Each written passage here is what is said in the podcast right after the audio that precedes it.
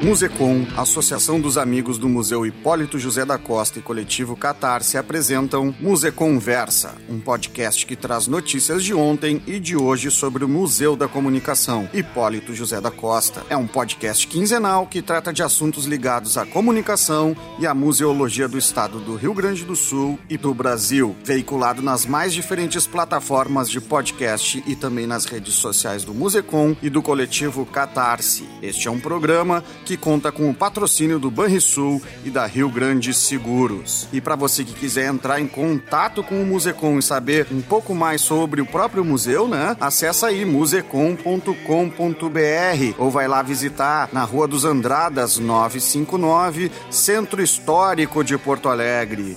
E ainda tem aquele telefonezinho 513224 4252 ou o e-mail musecom@sedac.rs.gov.br. Este programa tem a apresentação de Gustavo Turque e Marcelo Cogo. É gravado ao vivo no Estúdio Monstro, sede do coletivo Catarse, também Centro Histórico de Porto Alegre. E aí, Marcelão, com quem que a gente vai conversar hoje? Cara, com muita satisfação, orgulho mesmo, né, de, de ter produzido esse encontro aqui no nosso estúdio. Estou com a Dalva, estamos com a Dalva Maria Soares, que é mineira, nascida na cidade de Baldim, filha de Dona Dulce e do Sozezinho, que é um casal de trabalhadores rurais sem terra. Ela diz assim: ó, Me defino como uma mulher do povo, mãe de filho, periférica que escreve para respirar melhor. Graduada em Ciências Sociais e doutora em Antropologia Social, autora de Para Diminuir a Febre de Sentir, da Venas Abertas 2020 e Do Menino, também da Venas Abertas, que está no prelo. O que, que é estar no prelo, Dalva? Significa que já está prestes a, a, começar a impressão, já indo para a gráfica, então, já está tudo prontinho. Mais um filho que vem ao mundo, então? Mais um. Tudo bom?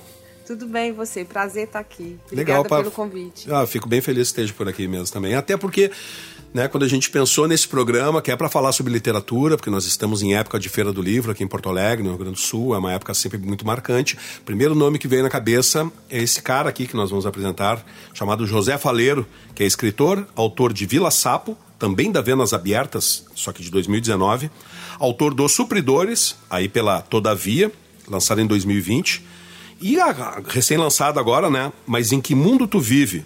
Também da Todavia, em 2021. Ganhador do prêmio Jacarandá como autor Revelação em 2020 e finalista dos prêmios Ages, Minuano e Jabuti em 2021 com Os Supridores mas já é uma, uma estrada desde a primeira vez que tu esteve por aqui, né, Faleiro? é, as coisas estão acontecendo, né? Tá fluindo as coisas, graças a Deus. Que bom que tá fluindo, né, cara? Mais do que merecido, né? Essa, essa fluidez, esses reconhecimentos todos, né? é assim que eu vejo também, né? Ah, que legal. Então vá. Eu acho que eu, a primeira pergunta que eu gostaria de levantar, assim, uh, a gente tem nesses... Eu já trouxe outras pessoas que lançaram livro, trabalham com música, né? Também a gente fala muito, nós estamos falando de um podcast que é o Muse Conversa, é de museu, e aí a gente sempre faz a relação com essa coisa das novas tecnologias, né? Como é que vocês dois uh, criam essa caminhada de vocês na velha tecnologia que é o livro, que na minha opinião jamais vai nos deixar uh, uh, de acompanhar. Eu acho que isso é uma característica como um disco vinil, por exemplo, né? ou mesmo que não tenha o objeto, né, a cultura de ler, a cultura do livro, da literatura, ela vai acabar seguindo. Mas como é que vocês caminham nessa vertente, nesse mundo tão transfigurado pela tecnologia? Bom, eu, é interessante porque nosso namoro é um namoro à distância, né? Então, é, nosso namoro é um namoro de videochamada. Eu conheci o Faleiro é, a partir de um texto que foi publicado né, na, na, nas redes sociais. Então, o nosso encontro, ele, ele aconteceu a partir da tecnologia, né? E é a tecnologia que nos aproxima, né? Então, é, e passa por aí, né? Sim. É, eu fiquei pensando no que estava falando sobre o livro, e aí tem um troço curioso que é, o livro passou por muitos momentos assim que se achava não agora ninguém mais vai ler agora vai terminar né é quando chegou o cinema quando chegou cada coisa que ia chegando parecia que o livro ia é, e algumas coisas acontece isso, né? De, de chegar um, um, troço diferente. Mas é que o, não, não, não, nunca surgiu um troço que na real é equivalente ao livro. Né? Nunca surgiu. é, no modo como eu vejo as coisas, assim, é, o filme, até esse dando um salto aí pulando para o contexto hoje de redes sociais e de toda essa nova forma de comunicação, se tu parar para pensar, nada nada reproduz é, o, o, que o livro faz, que é essa coisa de imersão, né? De tu entrar para dentro de, da, da, história, justamente porque só tem palavras ali, então tu constrói aquilo dentro da tua cabeça, de acordo com o teu repertório simbólico e tal. Videogame não faz isso, quadrinhos não faz isso, filme não faz isso. Então o, o livro cumpre, acho que talvez o que chegue mais próximo disso, que é, é só outra forma de livro, são os livros digitais, né? É, aí PDF, os e-book da vida. Pois não? não. Achei que tu ia, Achei que tu ia falar. Deixa, deixa, eu, deixa, eu, deixa eu contribuir. Né? A questão de cinema versus livro, né? Uhum. Uh, a gente hoje tem uma retroalimentação, tem gente que conhece o livro pelo filme, mas naquele início se conhecia primeiro o livro e após uhum. vinha o filme. E eu vejo muita gente, por conhecer que o, um filme é feito de um livro, vai e busca o livro. Uhum. Né? Então acho que o que acontece não é necessariamente. Ó, claro que no mercado, no comércio, vende-se menos livro, passa-se a vender agora menos filme também com outras, outras questões. Está rolando uma discussão muito grande com a questão das músicas. Né? Antigamente as músicas rock and roll sempre teve essa discussão, 10 minutos, 8 minutos não serve, para ser vendável tem que ser 3 minutos. Né? E agora está o TikTok aí revolucionando ainda mais isso, né? pasteurizando mais. Só que as outras bandas não estão sumindo, a música não está sumindo. Né? E aí a gente está vendo agora processos de narrativa, de escrita, por exemplo, como o Twitter. Né? Eu que sou um usuário de Twitter, eu adoro ler threads. Threads são grandes tripas, são textos longos, mas colocados em pílulas de 150 caracteres. E isso, quem escreve bem no Twitter, tu lê histórias. Eu sigo um autor, por exemplo, de Belém do Pará, que ele conta histórias de terror em threads de Twitter, que a maneira que ele disseca aquilo ali, naquela maneira que ele narra, é incrível. Por que não isso acabar não sendo jogado para um livro? Bom, é, vem de uma linguagem dessas. É, eu imaginando assim para dar uma colaboração, porque a palavra ela é escrita, né? Ela teve como suporte, sei lá, placas de barro, paredes de uma pirâmide, né? papiros que se desmanchavam e tal. Depois, no futuro, essa coisa, essa configuração que a gente conhece por livro, jornais, revistas, essa sofre uma alteração com a chegada dos e-books e toda a tecnologia. O suporte varia um pouco, mas né, uhum. o, a maneira de tu se comunicar está ali, que é a palavra uhum. escrita que vai Sim. ser lida por alguém. É, não, mas o que o Gustavo falou ali, eu nunca tinha parado para pensar que é o seguinte, ó. Nunca tinha parado para pensar mesmo, meu. Isso é louco porque é, é um pouco diferente da coisa do suporte, esse lance do Twitter que ele comentou, Sim. porque é uma coisa que modifica ou pelo menos influencia a linguagem. Sim. Eu nunca tinha parado para pensar direto. nisso, velho. Eu nunca tinha parado para pensar a nisso. A forma é, faz tu te apropriar dessa forma, né? É, mais, mais hum. concisa, né? É, modificando a maneira é, que tu conta uma história. É, eu, eu sou um cara assim, tipo primeiro que eu fui muito avesso né, às tecnologias quando chegaram e foi difícil me convencer a usar WhatsApp, a usar Facebook e tudo mais. Ah, depois fui e, e, aí gostei porque eu encontrei interação com as pessoas. A, a Dalvo conheci, como ela falou aqui, a gente se conheceu pelas redes sociais e a gente tem uma relação que é né, tecnológica, porque é, é videochamada, é a distância, né? Então, beleza, é importante, mas eu ainda sou muito relutante. O Twitter é um troço que eu não consigo usar, velho. Eu não consigo. Tenho uma conta no Twitter, mas eu, eu perdi a paciência. Assim, eu sei, eu te sigo. eu, não, eu não entro porque eu tenho muita ira nesse meu coração. O Twitter vai potencializar isso aí. É melhor não. Olha só, Faleiro é um cara que aqui nós aqui no Rio Grande do Sul, acho que uma, uma parcela significativa da, da, do nosso público está aprendendo, está conhecendo, né? Mas e tu, Dalva? Pode falar um pouquinho para nós, um pouco da tua trajetória, um pouco da tua experiência, da onde tu vem, o que que essa trajetória acaba influenciando na tua escrita? Eu estava lendo, né? Tu fez doutorado, tu é doutor em antropologia. É, em determinado momento tu fala assim sobre é, a diferença que é sair de uma cidade pequena e entrar no mundo acadêmico. Uhum. Isso tem uma, uma certa hostilidade, tem um clima. Uhum. Como é que é também esse negócio de transpor, de ir para o mundo da literatura, que também parece de vez em quando ser um ambiente meio avesso a determinadas uhum. pessoas? Pode falar para nós um pouquinho sobre isso? Então, eu, eu sou do interior de Minas, né? Uma cidadezinha de 7 mil habitantes ali é, a 100 quilômetros de Belo Horizonte. E eu falo que o meu primeiro choque cultural, eu falo que eu vivi dois grandes choques uhum. culturais. O primeiro foi sair né, de uma cidade do interior para ir morar na capital. Sim. Né, foi quando eu me deparei com a, com a diferença e com a desigualdade. A desigualdade foi julgada na minha cara. É, porque é, é uma coisa que eu converso muito com o faleiro, porque a gente vem de lugares sociais muito parecidos, né? Eu venho de um contexto de pobreza, mas a pobreza no, nesse ambiente rural, ela, ela é, é, é, parece que tem uma certa dignidade, assim, sabe? É diferente dessa pobreza urbana, desse contexto de precariedade que, que o faleiro, né, cresceu e vive até hoje. Então, é, foi um choque, assim, chegar na capital. É, eu tinha medo de tudo, tinha medo de atravessar a principal avenida, né? E, e fui obrigada né, a, a, ir dominando aqueles códigos. Né? E o segundo grande choque cultural foi quando eu entrei na universidade.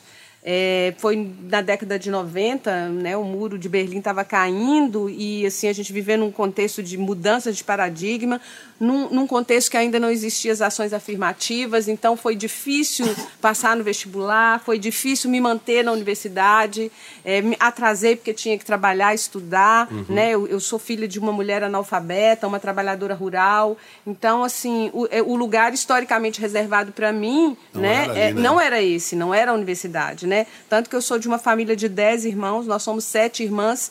Todas as mulheres, em algum momento de nossas vidas, nós fomos empregadas domésticas. Né? E então assim, e eu fui fazer ciências sociais, que é um curso extremamente elitista, né? E ali eu tomei um susto, né? Porque eu lembro que teve um dia que eu que teve greve de ônibus, né? E eu ia a pé para a universidade para economizar grana para comer o bandejão e tal. E aí eu falei, velho, vou chegar lá, não vai ter aula, né? Porque greve de ônibus. E quando eu cheguei na universidade, o, o pátio estava lotado, né? O estacionamento estava lotado de carros. E eu falei, ali minha ficha caiu, né? Falei, gente, onde que eu estou entrando, né? Mas é, eu sempre gostei muito de estudar, né? Eu sempre gostei muito dessa coisa. Tinha uma libido pelo conhecer, né? Ainda na cidade pequena, lá em Baldim, passava as tardes na biblioteca. E aí, é, durante um tempo, eu, eu, parei, fui, tive que ir logo que eu formei, fui para a sala de aula, fui ser professora na rede pública. É, mas com no, no, governo Lula, Dilma ali, com a expansão das universidades federais que aconteceu ali é, a partir de 2004, 2007, é, é, eu voltei a estudar. Né? Eu falo, eu tenho um filho de 19 anos, eu falo que eu criei meu filho com dinheiro de bolsa, né? porque eu fui fazer o mestrado, fui fazer o doutorado. E eu tive, tive, tive acesso a um estágio doutoral sanduíche. Eu passei nove meses em Lisboa. É, meu filho estudou um ano letivo lá, foi uma experiência incrível. E quando eu voltei de lá para escrever a tese, eu fui para Baldim, pra, porque eu queria sossego. Só que nesse período ali, nos momentos de, de, de, de crise ali com a escrita acadêmica, eu comecei a escrever crônicas. E eu fiquei um período ali, e, e aí, quando eu, eu para não escrever a tese, eu ia escrever crônicas. Né? Foi muito forte voltar a morar lá depois de muitos anos fora, na casa que tinha sido da minha mãe. E aí eu comecei, eu, eu saía para caminhar e eu escrevia sobre, sobre é, a minha vizinha, né, sobre os, os, os, meus contemporâneos ali. E tu escrevia e... a, a mão, escrevia na, no computador, na máquina de escrever, tu guardava esses Eram textos? crônicas de Facebook. Uhum. E aí foi formando um público leitor, né, senhoras, é, amigas da minha mãe, pessoas de pouca leitura, mas que curtiam as coisas que eu escrevia porque se reconheciam Sim. ali. E aí, assim, eu escrevi um período de. Eu escrevi cerca de 400 crônicas e algumas delas é, é, tá nesse livrinho, né, que a gente. que foi publicado ano passado pela, pela Venas Abertas, né? E aí acabou que a, a, a, a eu fui me enveredando, assim. Sempre gostei muito da literatura enquanto leitora, né? E essa, essa, essa experiência da, de, dessa crônica de Facebook, Facebook acabou me levando né, para. Pra... Esse livrinho funcionou mais como um rito de passagem, uhum. assim, né? De assumir com, como escritora. Porque você tem um, um ISBN, né? Enfim, é, um, é um, quase é um, que um batismo. É simbólico, mas é importante. Muito, também, né? muito. E, e, era o que eu brigava com o Faleiro, né? Claro. Quando eu conheci o Faleiro, ele não tinha publicado Vila Sapo ainda. E era uma coisa que eu brigava com ele. Falava, cara, tem que ter um livro para você chegar para a pessoa. Você não é, é diferente ah, você chegar velho. com um manuscrito é, e você chegar com um livro é pronto. É a mesma coisa de chegar com, dizer que tem uma coisa de pendurada lá, tu chegar com um CD. Hoje em dia isso mudou um pouco, mas algum tempo, pouco tempo atrás, na música isso era fundamental. Tinha que chegar com, com o físico uhum. ali, para a pessoa te reconhecer que aquilo ali existe de verdade, que a tua obra existe. Vamos fazer assim, eu vou pedir para a Dalva ler uma das, um dos continhos, pode ser? Para a gente terminar o primeiro bloco e na volta a gente foca mais no nosso amigo José Faleiro. Eu vou ler uma que faz, faz sempre muito sucesso, assim, que, que reflete um pouco esse contexto de Baldim, né? E que é o, essa crônica chama Dona Geralda. No meu país de memória e sentimento, domingo é dia de ser acordada com o coro de vozes infantis no alto-falante da igreja.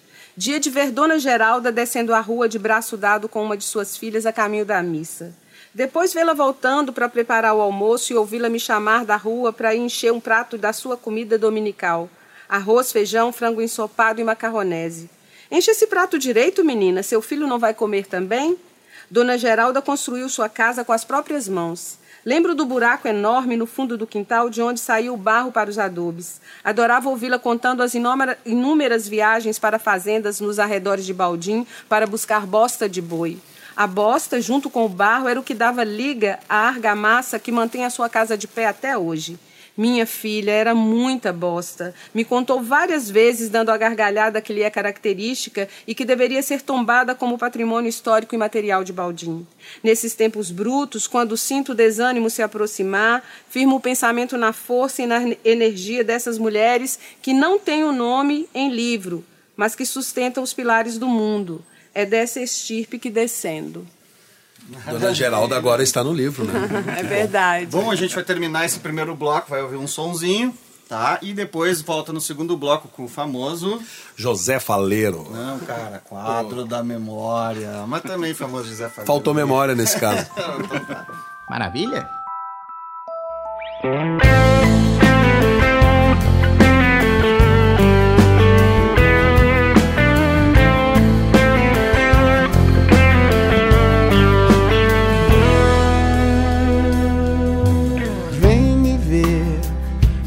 Juntar seu calor ao meu. Não te quero ter só nos finais de semana. Os meus dias de feira também são seus. Vem viver, corre pra nossa cabana. Faço de conta que sou levada pra ser levada em conta é pra janela do seu olhar que meu destino aponta. Vem, põe o moletom, prova meu batom, minha companhia. Dobra calça jeans, rega meu jardim, colore meu dia. Põe o moletom, prova meu batom, minha companhia. Dobra calça jeans cega meu jardim, colore meu dia.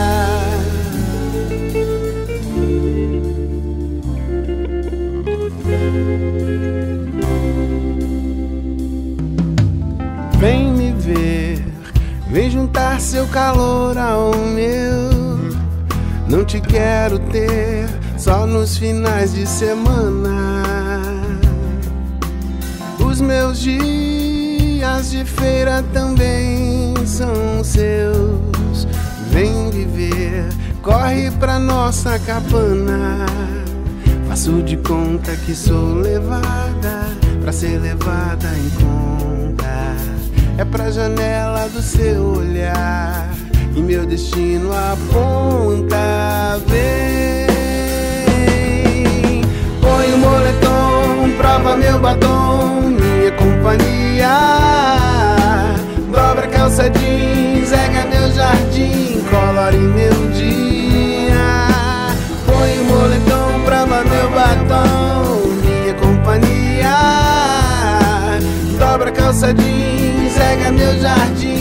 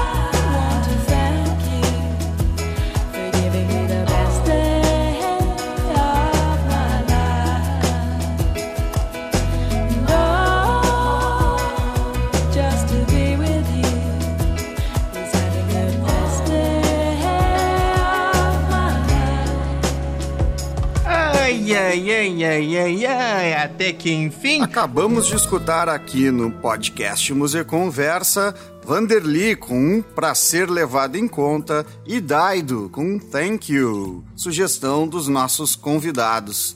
E agora a gente tem Quadro da Memória com Renata Veleda. Correio do Povo, domingo 7 de novembro de 1971.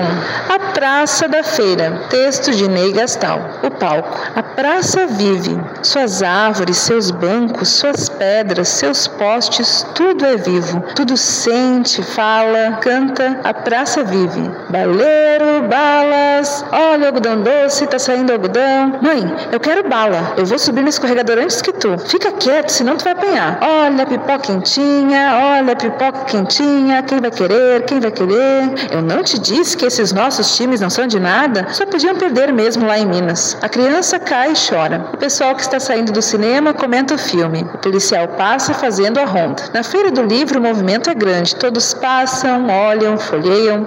Alguns compram. O dinheiro anda curto. Saiu um novo livro do Érico Veríssimo. Acho que vou comprar. Por falar nele, viste a crônica que o Luiz Fernando escreveu na Folha da Manhã? A do Grenal tá genial. A praça vive. A tarde começa a chegar ao fim e o movimento aumenta, muda. Agora são os estudantes do turno da tarde que, saindo das escolas, visitam a feira. Olha ali, bah! Com essa capa, esse livro deve ser um estouro. Olha que mulherão. Se eu tivesse esse livro, nunca tinha tirado aquele três. O Renato, terminei com ele. Agora tô namorando o Carlos. Mas não sei não. Nas barracas, o pessoal é incansável. Consegue atender duas, três pessoas ao mesmo tempo, sempre com a mesma delicadeza. Não, minha senhora, não tem mais. Amanhã deve chegar. Ficção científica tem bastante naquela barraquinha ali. Incidente Antares é o último livro do Érico Veríssimo muito bom. Talvez o melhor que ele já escreveu. Ó, olha o seu troco, minha senhora. Não, meu senhor, tá esgotado. Enciclopédia Life é na José Olimpo, jovem. Já é de noite, agora o movimento começa a ficar normal. No playground ainda há crianças brincando e brigando. O homem do algodão foi embora. O pipoqueiro desapareceu. E o baleiro vendeu tudo. A polícia prende um batedor de carteira em pleno exercício da profissão. Junta-se um grupo em volta da rádio patrulha. Ninguém viu nada, mas todos sabem tudo. Tentou roubar a bolsa de uma senhora. Bateu a carteira carteira de um senhor. Roubou um livro. Que nada, roubou uma coleção. Antes que o acusem de roubar uma barraquinha inteira, vou embora. A praça continua viva e colorida. O engraxate. Caixa ao ombro, cara suja de graxa, cabelos em desalinho.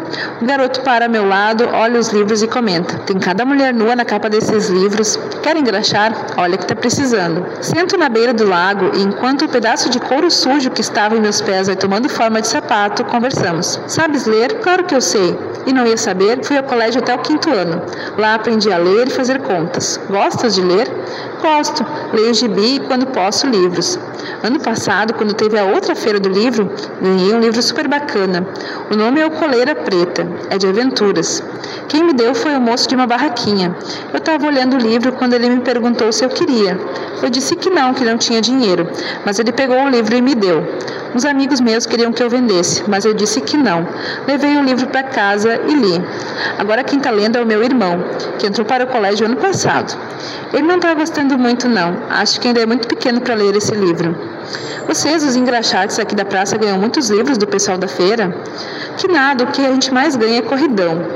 Hoje estava olhando um livro que parecia com o que eu tenho, e o homem da barraca disse que se eu não largasse o livro, ele chamava a polícia. E o cara daquela barraca ali ontem me deu um pontapé só porque eu estava fazendo xixi nela. Olho para os meus pés tentando conter um sorriso. Meus sapatos, já posso chamá-los assim, estão como que novos. Agora o paninho para dar o brilho. Teus colegas também gostam de ler? Já emprestaste teu livro para algum? Não, nem todos gostam de ler. Quer dizer, nem sabem ler. Tem uns que dizem que sabem, mas é papo furado. Agora, os que sabem ler, esses gostam. Sempre que a gente tem gibi novo, traz aqui para a praça, empresta ou troca com os outros. Mas meu livro eu não empresto, não. Aquele eu quero guardar para quando for velho, para dar para o meu filho. Quer dizer, se eu tiver filho, né? O que queres ser quando crescer? Não sei, que a gente quer tanta coisa. Eu queria ser marinheiro, mas não sei se vai dar. Meu pai também queria e é pedreiro. Eu tinha que estudar mais um pouco, mas não posso, tenho que trabalhar. Mas meu irmão pequeno, este sim vai estudar, ser o que quiser. Já disse para ele que eu trabalho mais se precisar, mas que ele vai só estudar. Tá pronto. Boto a mão no bolso, tiro uma nota e pago. Fica com troco. Tchau. Obrigado. Tchau. Ei, moço, quer engraxar? Ah, só um paninho então.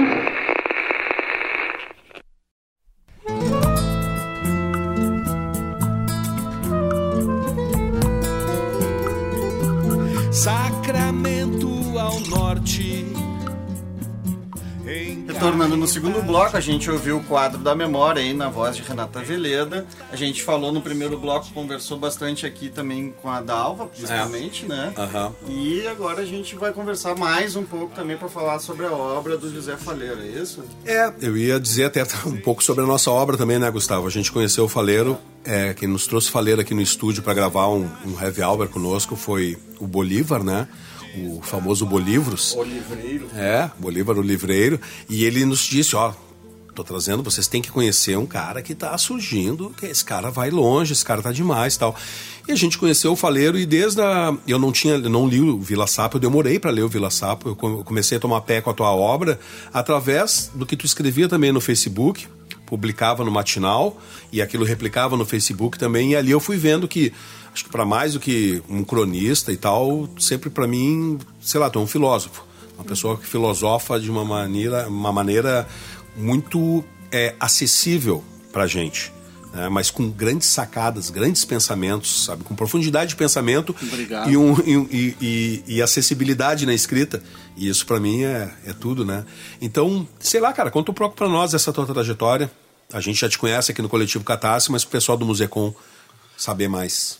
É, então, é, a primeira parte do programa é, foi mais focado na Dalva, mas eu acho que essa aqui também vai ser porque é, 90% da minha trajetória é, tem a Dalva ali né, na, na essência da, da, da minha caminhada.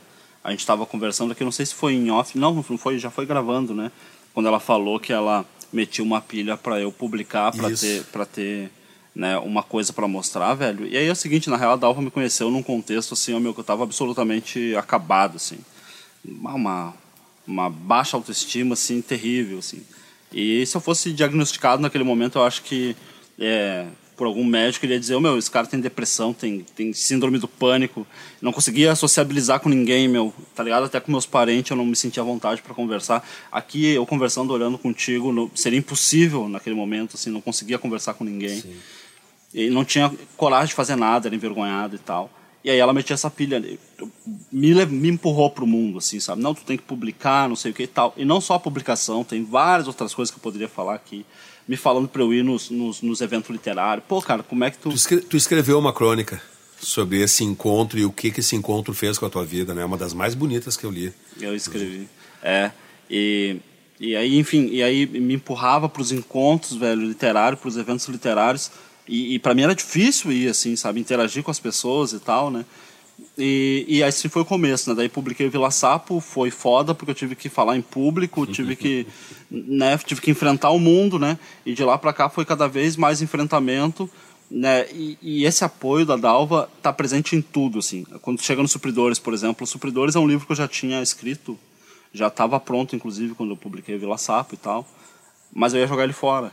É. Eu ia jogar ele fora, e aí a Dalva não deixou eu jogar ele fora. Ai, eu me Sabe? lembro que eu tava pra sair desse livro. É, eu ia jogar ele fora. E aí eu falei, não, vou jogar fora, não sei o que. Ela, não, tu tá louco, é um bom romance, não jogue fora. É, hoje é finalista do Jabuti e é um romance que eu ia jogar fora e a Dalva não deixou. E tudo isso baixa a autoestima, né, velho? Olhava pra aquilo ali e. Eu não- sempre acho que eu merecia metade dos direitos autorais, sabe? No mínimo. então tá bom, resolver isso aí, tá gravado. E, e também, cara, nas crônicas que eu comecei a produzir daí, e que estão agora no livro novo, né? Mas em que mundo tu vive, velho, assim, é, tem uma coisa que talvez não seja muito óbvia para quem olha de fora, mas é o seguinte, é, desde que eu comecei a falar em público e tal, por causa dos livros, é, eu tenho falado na escrita como filosofia aplicada, né? Porque as coisas que eu fico pensando é o que eu vou tentar é, concretizar no papel, né? Aplicar ali no papel, né? Então são coisas que eu estou pensando o tempo todo quando eu acordo, quando eu vou dormir, são coisas, são ideias que me são caras, né? E essas ideias às vezes refletem alegria, às vezes é anseio, às vezes é revolta, né? E eu penso muito sobre aquilo e mesmo ficção, não só nas crônicas, mas a minha ficção, é, eu tento ilustrar essas coisas, né? Concretizar essas coisas que estão me perturbando, que estão borbulhando dentro de mim, né? É, e acontece que quando é, eu conheci a Dalva, é, eu consegui interlocução para uma série de coisas que eu não tinha e a nossa relação ela é baseada nisso assim na problematização como a gente fala né? Então eu tenho interlocução com ela e eu fico tentando elaborar o mundo a partir da nossa conversa né? É, com muito mais frequência chega aquele ponto que eu digo porra tem razão hein meu? De novo. Às vezes de vez em quando daí é ela que diz não tem razão. Mas o fato é que daí a, a- a- daí que o meu pensamento a partir do momento em que a gente é, passa a namorar é, começa a ser fortemente influenciado por essa troca, entendeu? E isso está em tudo que eu escrevo, desde que a gente se conheceu. Tudo que eu escrevo desde que a gente- se conheceu. Mais uma razão para dividir os direitos Mais autorais. uma razão para dividir os direitos autorais. É, mas ele vai, ter que, ele vai ter que entregar alguma coisa também pro resto da família, porque a tua família é uma família Sim, que, é que influenciou na questão Demais, artística. velho. Tu toca violão super bem, né? Já vi tu tocando É, violão. bem eu não sei. Não, tu toca bem violão, tu não canta bem. não, não, tu- cantar não canto bem. com terrivelmente, mas toca bem violão. Tua irmã trabalha com artes também, né? Isso aí isso. vem também, que, de onde é que vem essa força, essa energia para querer escapar daquilo que é quase a predestinação de um jovem periférico né, no Brasil? Ah, meu, tem algumas coisas assim que eu acho importante destacar. assim. Não, eu acho que isso é um troço complexo e como tudo que é complexo nunca é um fator, né? É sempre várias coisas, né? Mas tem algumas que eu acho importante destacar. Ó que louco, velho. Eu nasci no Pinheiro e fiquei ali até uns 5 anos de idade. E aí o meu pai veio trabalhar na Cidade Baixa como zelador, teve que vir morar aqui. E eu vim morar aqui, a família toda, eu, a mãe, o pai, a mãe. É, não ficamos ricos, né? A gente era os filhos do empregado. Mas, velho, a- a- essa dinâmica de, de tu experimentar uma outra cidade, tá ligado? Velho, e aí é um lugar com infraestrutura, tá ligado? Tem um parque logo ali, né? As ruas limpinhas, asfaltada, cinema, teatro. Meu pai me levava para dar uma volta de bicicleta na Redenção, no, no, no Marinha, velho. Meu, era outro mundo, tá ligado? Ah, beleza. Aí depois, quando meu pai se separou da minha mãe, a minha irmã ficou por aqui porque ela estava cursando o ensino médio num colégio de qualidade que não tinha ensino médio no Pinheiro.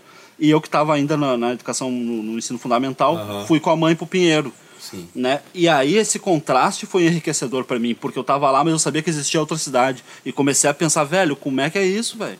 Como é que, né? Como é que tem outra cidade e eu moro aqui e tal, né? É louco isso, porque, tipo, isso foi um, um troço. Eu morei daí aqui durante uns 4, 5 anos, depois voltei para lá. Mas eu fico pensando nas pessoas, meus primos, inclusive, família, meu, meus parceiros, que, que é a vida toda construindo a relação sujeito-cidade lá, lá no fundão, tá ligado? Eu, meu, conheço gente que já não vem mais ao centro há há 10 anos. Nossa. Tá ligado? Periferia tem disso, meu. Os loucos que vivem ali de capinar, de, de, de fazer um bico aqui, outro ali, e vive ali e nunca mais veio, tá ligado? E, e aí eu fui pensando nos meus primos, esses mais novos, que, que, que não teve esses acessos, assim. Isso é uma coisa que eu acho que foi importante para eu começar a pensar nessas contradições, tá ligado? E aí, o que que acontece, velho? A minha irmã que ficou por aqui, fazendo ensino médio ali, ela teve acesso ao teatro, conheceu gente que fazia teatro, se interessou por teatro, foi fazer graduação em teatro, era um curso que chamava, se não me engano, Pedagogia da Arte, e é um curso que parece que não existe mais, ela fez na UERGS. Velho, e aí, muita leitura, aquela coisa toda. É, foi a primeira artista da família. Na verdade, eu já considero minha mãe uma artista reprimida, né, velho? Que não, não pôde né, dar vazão a, essa, a essa, a esse potencial, essa essência que eu acho que ela, que ela tem. É, enfim, mas aí a minha irmã desenvolveu isso e toda vez que ela ia lá visitar, ela tentava me levar para esse universo. De tudo que a gente que tu puder imaginar, velho. Ela metia pilha para eu ler. Eu comecei a, eu virei leitor porque ela ficava insistindo muito. Eu já gostava um pouco de desenhar, então toda vez que ela via um curso aí na, de, de desenho por aqui por ali, ela ó, vai lá, te inscreve, não sei o que, eu pago para ti a inscrição, não sei o que. Me levou pro teatro. Aí eu fui compor no teatro, né? Entrei a princípio como músico, né? Compor e, e tocar violão ao vivo e tal. E aí, e aí só foi, assim, né? Então, é, tem uma outra coisa que eu acho importante destacar rapidinho, que é o seguinte, velho. É, a minha mãe, a criação da minha mãe e do meu pai também, é um troço maluco, assim. Porque foi uma, uma educação pro sonho, velho. Tá ligado? E isso é louco, tá ligado? Isso é louco. Porque eu fico olhando, assim, como são criadas as crianças na quebrada lá, velho. E eu não, não, eu não falo isso num tom de recriminar esses pais, assim. Mas a única linguagem é a surra, velho. Não- Sabe? São, são, na, maioria, na maioria das vezes são, são adultos, assim, fechados, assim, não, tipo... E aí vai terminar ali, sei lá, o ensino fundamental, vai trabalhar e é isso, e acabou, tá ligado? Se tu aparecer ali querendo fazer um funk, querendo fazer um rap, querendo escrever uns troços, larga essa bobagem, né? Não, não tem boi, velho. Não tem boi, é dureza, né? E eu acho, eu não, não, não recrimino essas pessoas, porque elas próprias já, já não tiveram uma referência antes, tá ligado? Porque é um troço que vem de muito tempo, é complicado, né? Eu, mas eu acho a minha mãe e meu pai estranhos, assim. Eu não sei como que eles conseguiram isso, assim, de, eh, sempre davam apoio, velho. Sempre davam apoio, tá ligado? Então a gente eh, começou a se interessar pelas coisas que, que naquele contexto eram muito estranhas, teatro, né? Desenho, literatura, né? E, e- e sempre dando força. Eu me lembro de uma vez que, que ilustra esse episódio, que é quando eu fui comprar, a minha mãe foi demitida lá de um trampo, ela pediu as contas e ela tinha um dinheiro e ia me dar o videogame lá que eu queria. Eu era piazão. Bah, quando vê, a gente foi, ela me levou para um outro caminho, não, vou te mostrar uma coisa. E na época eu tava desenhando a Fuzel, né? Daí ela me levou numa loja de desenho, velho, e, e mostrou aqui, ó. Olha só, o mesmo preço do videogame. Olha só. Aí era um mesão de desenho com, com iluminação e já vinha um material de, de desenho profissional, um monte de coisa e tal, sabe? E, não, naquele momento eu bati pé que queria o videogame e tal, e beleza, ela me deu o videogame, né? Mas Mas, hoje em dia, pensando, velho, ela já estava alimentando isso aí. E assim foi com a literatura, assim foi com, com a minha irmã no teatro. São- pais que sempre deram força, assim. Ô, a gente está nesse podcast Música Conversa ouvindo histórias. Eu né? vou te dizer assim, ó, essas histórias eu conheço muitas delas de ter lido. Né? Essas histórias estão nesse, nesse novo livro, né? Estão no livro novo. aham. Muitas dessas histórias a gente ac- acaba acompanhando, né, acompanhando o Faleiro na sua escrita. Então a gente está aqui diante de duas, de duas pessoas que nitidamente a sua inspiração é a sua vida, né? É o que passaram, são as coisas que enxergam e tem esse dom de contar essas histórias e escrevê-las, né? Porque a gente pode, todo mundo passar por coisas interessantes e não ter eh, eh, ou treino, ou dom, É, como, acho- queira, é. como queira dizer, né? Mas É uma a- lida, né, meu? A forma de como, de como ah, passar isso para o papel, ou como eu faço com que, porque eu sou um emissor, como eu faço com que o meu receptor entenda o que, que eu estou falando. Né? E aí eu queria saber falar sobre essa coisa, então voltar um pouco nisso na criação de público. Né? Então vocês estão entrando, vocês são relativamente jovens, para não dizer jovens mesmo. né? Ah, como é que eh, eu fiz aquela, aquele ensejo lá no início, né? Então como é que é iniciar e, e iniciar nessa ah, ah, nessa função de escrever livros e aí com uma realidade que a gente eu comentei do Twitter, essa realidade de internet que as pessoas estão recebendo pílulas de informação tão pequenas. Nós fazemos filmes, a gente já não consegue mais pensar em fazer um documentário longo porque ficam dizendo que ninguém assiste mais que 5, 6 minutos de vídeo. Então isso é uma, uma discussão que a gente sempre está fazendo também sobre a nossa obra aqui. Como é que é o faleiro, uh, Dalva, para vocês agora? Ah, estou entrando, o segundo, o terceiro livro, o quarto, vocês ainda ficam com vontade de escrever livros? Vocês ainda ficam enxergando que está difícil penetrar? Ou não, cara, que realmente pá, as pessoas leem, olha o Marcelo, tá lendo, discute comigo, interage. Como é que vocês enxergam isso? Bom, é, tem, tem várias questões, né? Uma delas é que a, a minha escrita é, é muito intuitiva, né? Eu não dominava, tec, não domino ainda, né? Técnicas de, de escrita literária, né? Como, como diz o título do meu livro, eu escrevo para diminuir a febre de sentir, né? A Adélia Prado, que é uma poeta que eu amo, mineira, ela fala, olha, ao procurar palavras para narrar a minha angústia, eu já respiro melhor. Então, é, era, era uma coisa, uma questão que estava me angustiando, que enquanto eu não conseguia elaborar ela no papel, né, é, eu, não, eu não, não respirava melhor. Depois que eu conheci o Faleiro, que é um autodidata e que aprendeu né, a, a, a dominar a gramática, a dominar a linguagem sozinho, estudando né, no, no, numa gramática velha que achou no, no seu barraco, é, ele me convenceu que se existir ferramentas, a gente precisa dominar essas ferramentas. Né? Ele sempre brinca que é, um marceneiro precisa saber usar o martelo, usar o serrote, né? e que, se, que a escrita também precisa dessas técnicas. E eu tenho aprendido muito com ele, né? nesse tempo que a gente, tá, tá, que a gente se relaciona, eu, eu aprendi muito em termos de, de, de ter um projeto estético, né? de escrever com mais, com mais apuro, não, de, de não escrever de qualquer jeito, de, de, que, de, de, atentar para a gramática, né? E se, se, se, o texto flui é porque aquele texto está pontuado de maneira bacana. Então, assim, hoje eu já, já tenho uma outra visão, assim, né? Eu fiz alguns cursos, enfim. É, acho que, que, que o meu texto ele amadureceu, né? Graças a, a, a, a essa, a essa conversa, essa, essa discussão toda que, assim, esse amor que a gente tem pela palavra, pelo, pelo, pelo, pelo, pela escrita, pela literatura, isso fortalece a gente juntos, né? Então eu acho que, que isso é uma questão. E a outra parte eu esqueci, que eu esqueci até, falei tanto que eu esqueci a pergunta. É a questão da formação do público, porque ah, também para quem é. sim, sim. quase pensando isso. Tu já disse para nós que tu escreve para ti. Sim. Tu escreve sim. o que tu precisa, né? Sim. E daí depois vem toda essa questão do aprumo, né? Do, do apuro técnico, né? De também de ir aprendendo. Mas tu escreve para quem? Exa- Além de escrever para ti essa e pro pergunta José é Faleiro. muito, muito interessante, Marcelo, porque tem uma crônica aqui, inclusive, que eu falo disso. Que uma coisa que me incomoda na literatura é que é, eu nunca me vi representada, né? Então, assim, se tem uma coisa que me irrita, porque eu fui empregada doméstica, tem uma coisa que me irrita é a forma como as empregadas domésticas são representadas na literatura, né? De, de uma maneira geral, é de uma maneira muito caricata.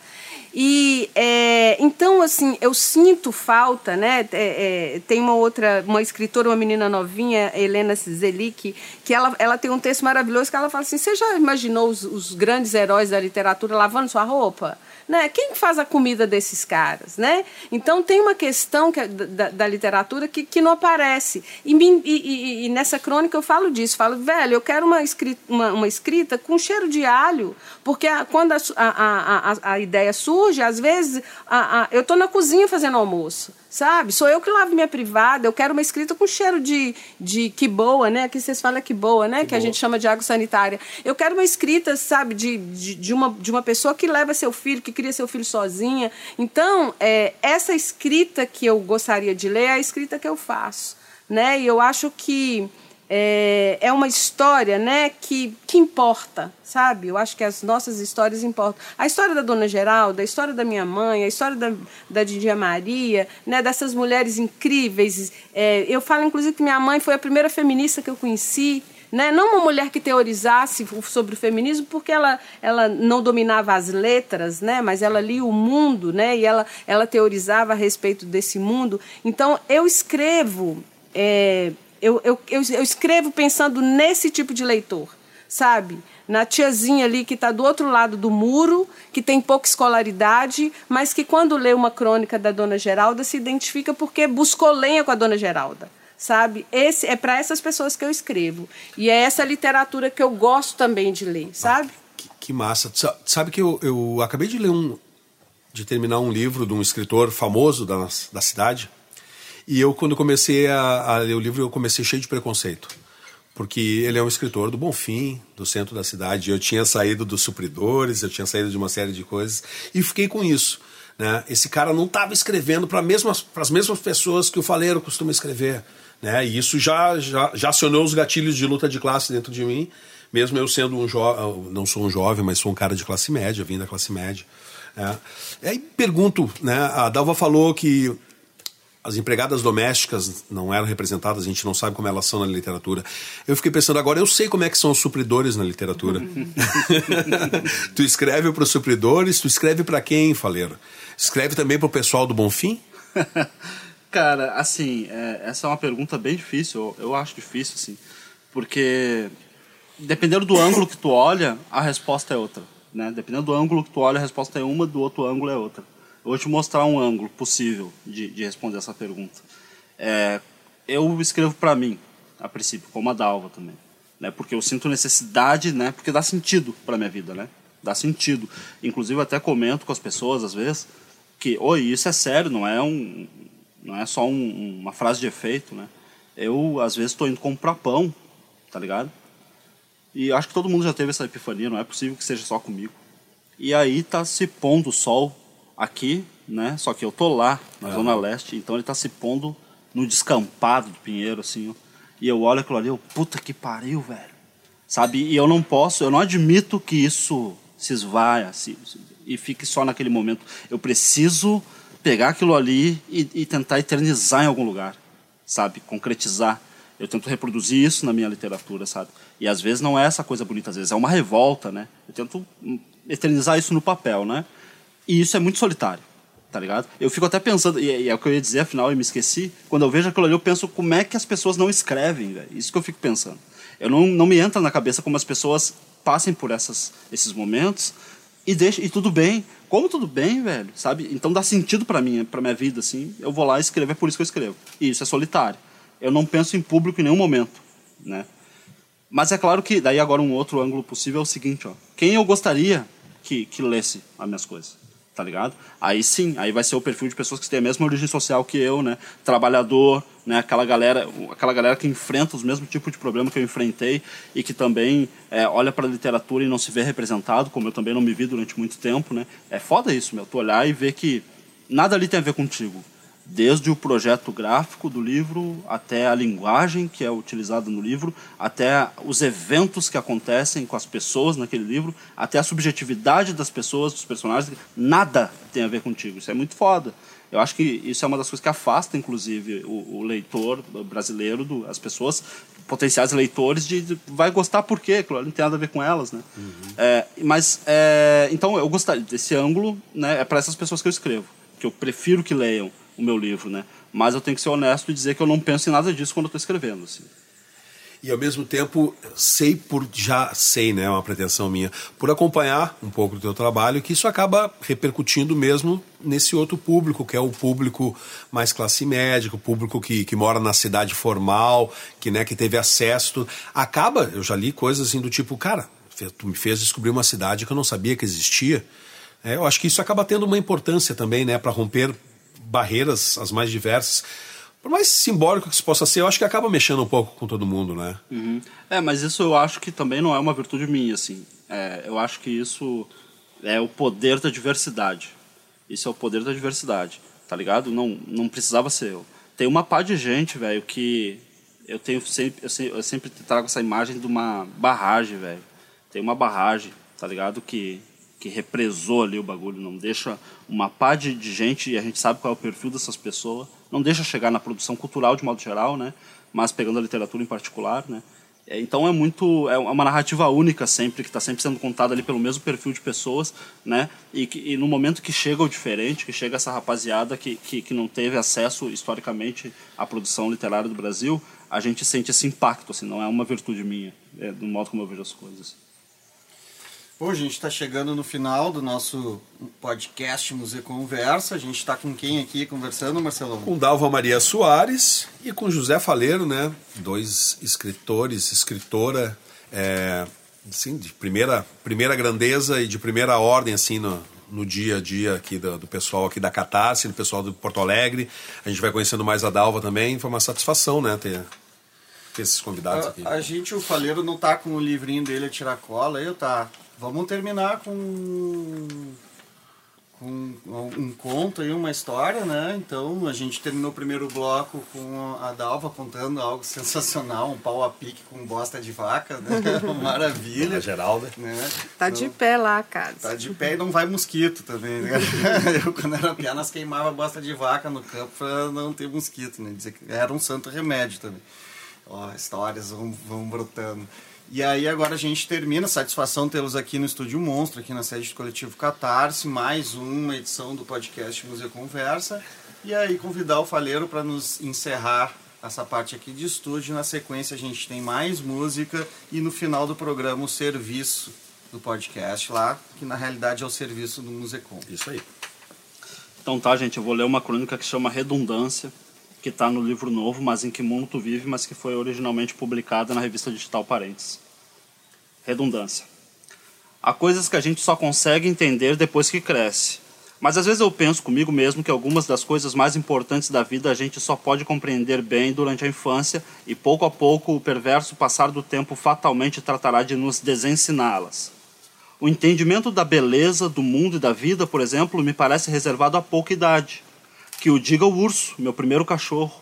O pulguento, já muito falecido, testemunhou tudo, tudo, tudo que eu já fui capaz de compreender. Nós costumávamos sentar lado a lado na pilha de tijolos que havia no pátio para, juntos, perdermos o fôlego com a maravilha da existência explodindo ininterrupta- ininterruptamente diante dos nossos olhos enquanto lambíamos um sorvete. Claro que o urso nunca teve um sorvete para repartir comigo. Era sempre eu que compartilhava o meu. Uma lambida para mim, uma lambida para ele. E nesses momentos fugazes, que nem por isso deixaram de ser eternos, o rabo do pulguento, lembro bem, balançava com mais vontade do que nunca, o que me levava a imaginar que os cachorros deviam ter o coração ali, no rabo. Naquela época de verões mais exuberantes, cujas noites abrigavam vagalumes e cujas tardes distribuíam cigarras, as árvores reservavam segredos a quem enfrentasse o medo dos bichos cabeludos e nelas trepasse. Quanto mais alto se conseguia ir, mais numerosos e mais interessantes eram esses segredos. A certa altura, podia-se ver que, por alguma razão, todas as mães do mundo, cada qual em seu próprio pátio, cada qual com a barriga encostada em seu próprio tanque, todas elas lavavam a roupa de seus filhos no mesmíssimo horário. Um pouco mais para cima, descobria-se que o telhado de todas as casas era recoberto de limo e que, de algum jeito, todos os brinquedos perdidos da história tinham ido parar lá em cima deles. Num galho ainda mais alto, podia-se, de vez em quando, flagrar abraços estranhos e prolongados que as pessoas só se davam às escondidas, nos quais as mãos de uma não apertavam as costas da outra, mas sim a bunda. E uma vez eu consegui subir tanto, mas tanto, que acabei descobrindo a existência de muitas outras casas lá longe, bem para lá do matagal, e elas me lembraram um formigueiro, de tantas que eram e de tão minúsculas que pareciam aquela distância. Acho que o urso nunca me perdoou por não conseguir levá-lo para cima das árvores comigo. Sempre que eu subia, ele ficava me latindo uma porção de desaforos lá de baixo. Só que quando eu descia de volta, fazia questão de recompensá-lo, enchendo as suas orelhas e o seu pescoço de cafuné, enquanto lhe contava tudinho o que eu tinha visto, tudinho que eu, o que eu tinha descoberto. Nessas ocasiões, ele me lambia sem parar, mas aquilo não era o seu jeito de retribuir ou agradecer pelo carinho e pelo compartilhamento do meu aprendizado, e sim a sua maneira de implorar que eu desse um jeito de levá-lo junto da próxima vez. E eis que, de alguma perspectiva, hoje me percebo um completo imbecil.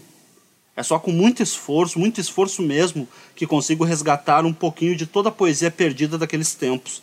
O adulto triste que eu sou hoje, com o perdão da redundância, já que adulto e triste não deixam de ser sinônimos, esse adulto olha para uma pedra e vê pedra mesmo, como diria Adélia Prado.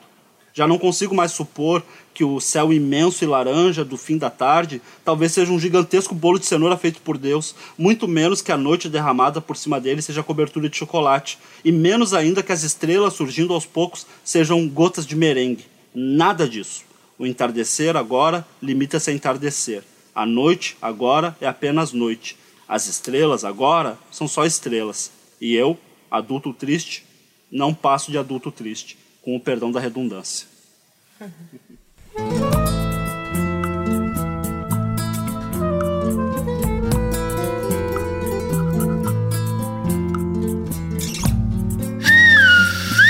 Serviço do Musecom. Venha brincar e aprender com a nossa atividade online, Repórter por um Dia, disponível no site do museu, musecom.com.br. Conheça também nosso catálogo especial, Carte de Visite e outros formatos. Retratos do acervo fotográfico do Museu da Comunicação, Hipólito José da Costa, 1880 a 1920, também disponível online. Conheça ainda uma parte da nossa coleção de publicidade e propaganda através da coleção de cartazes de Nelson Bueira Friedrich. Material disponível em nosso repositório museológico.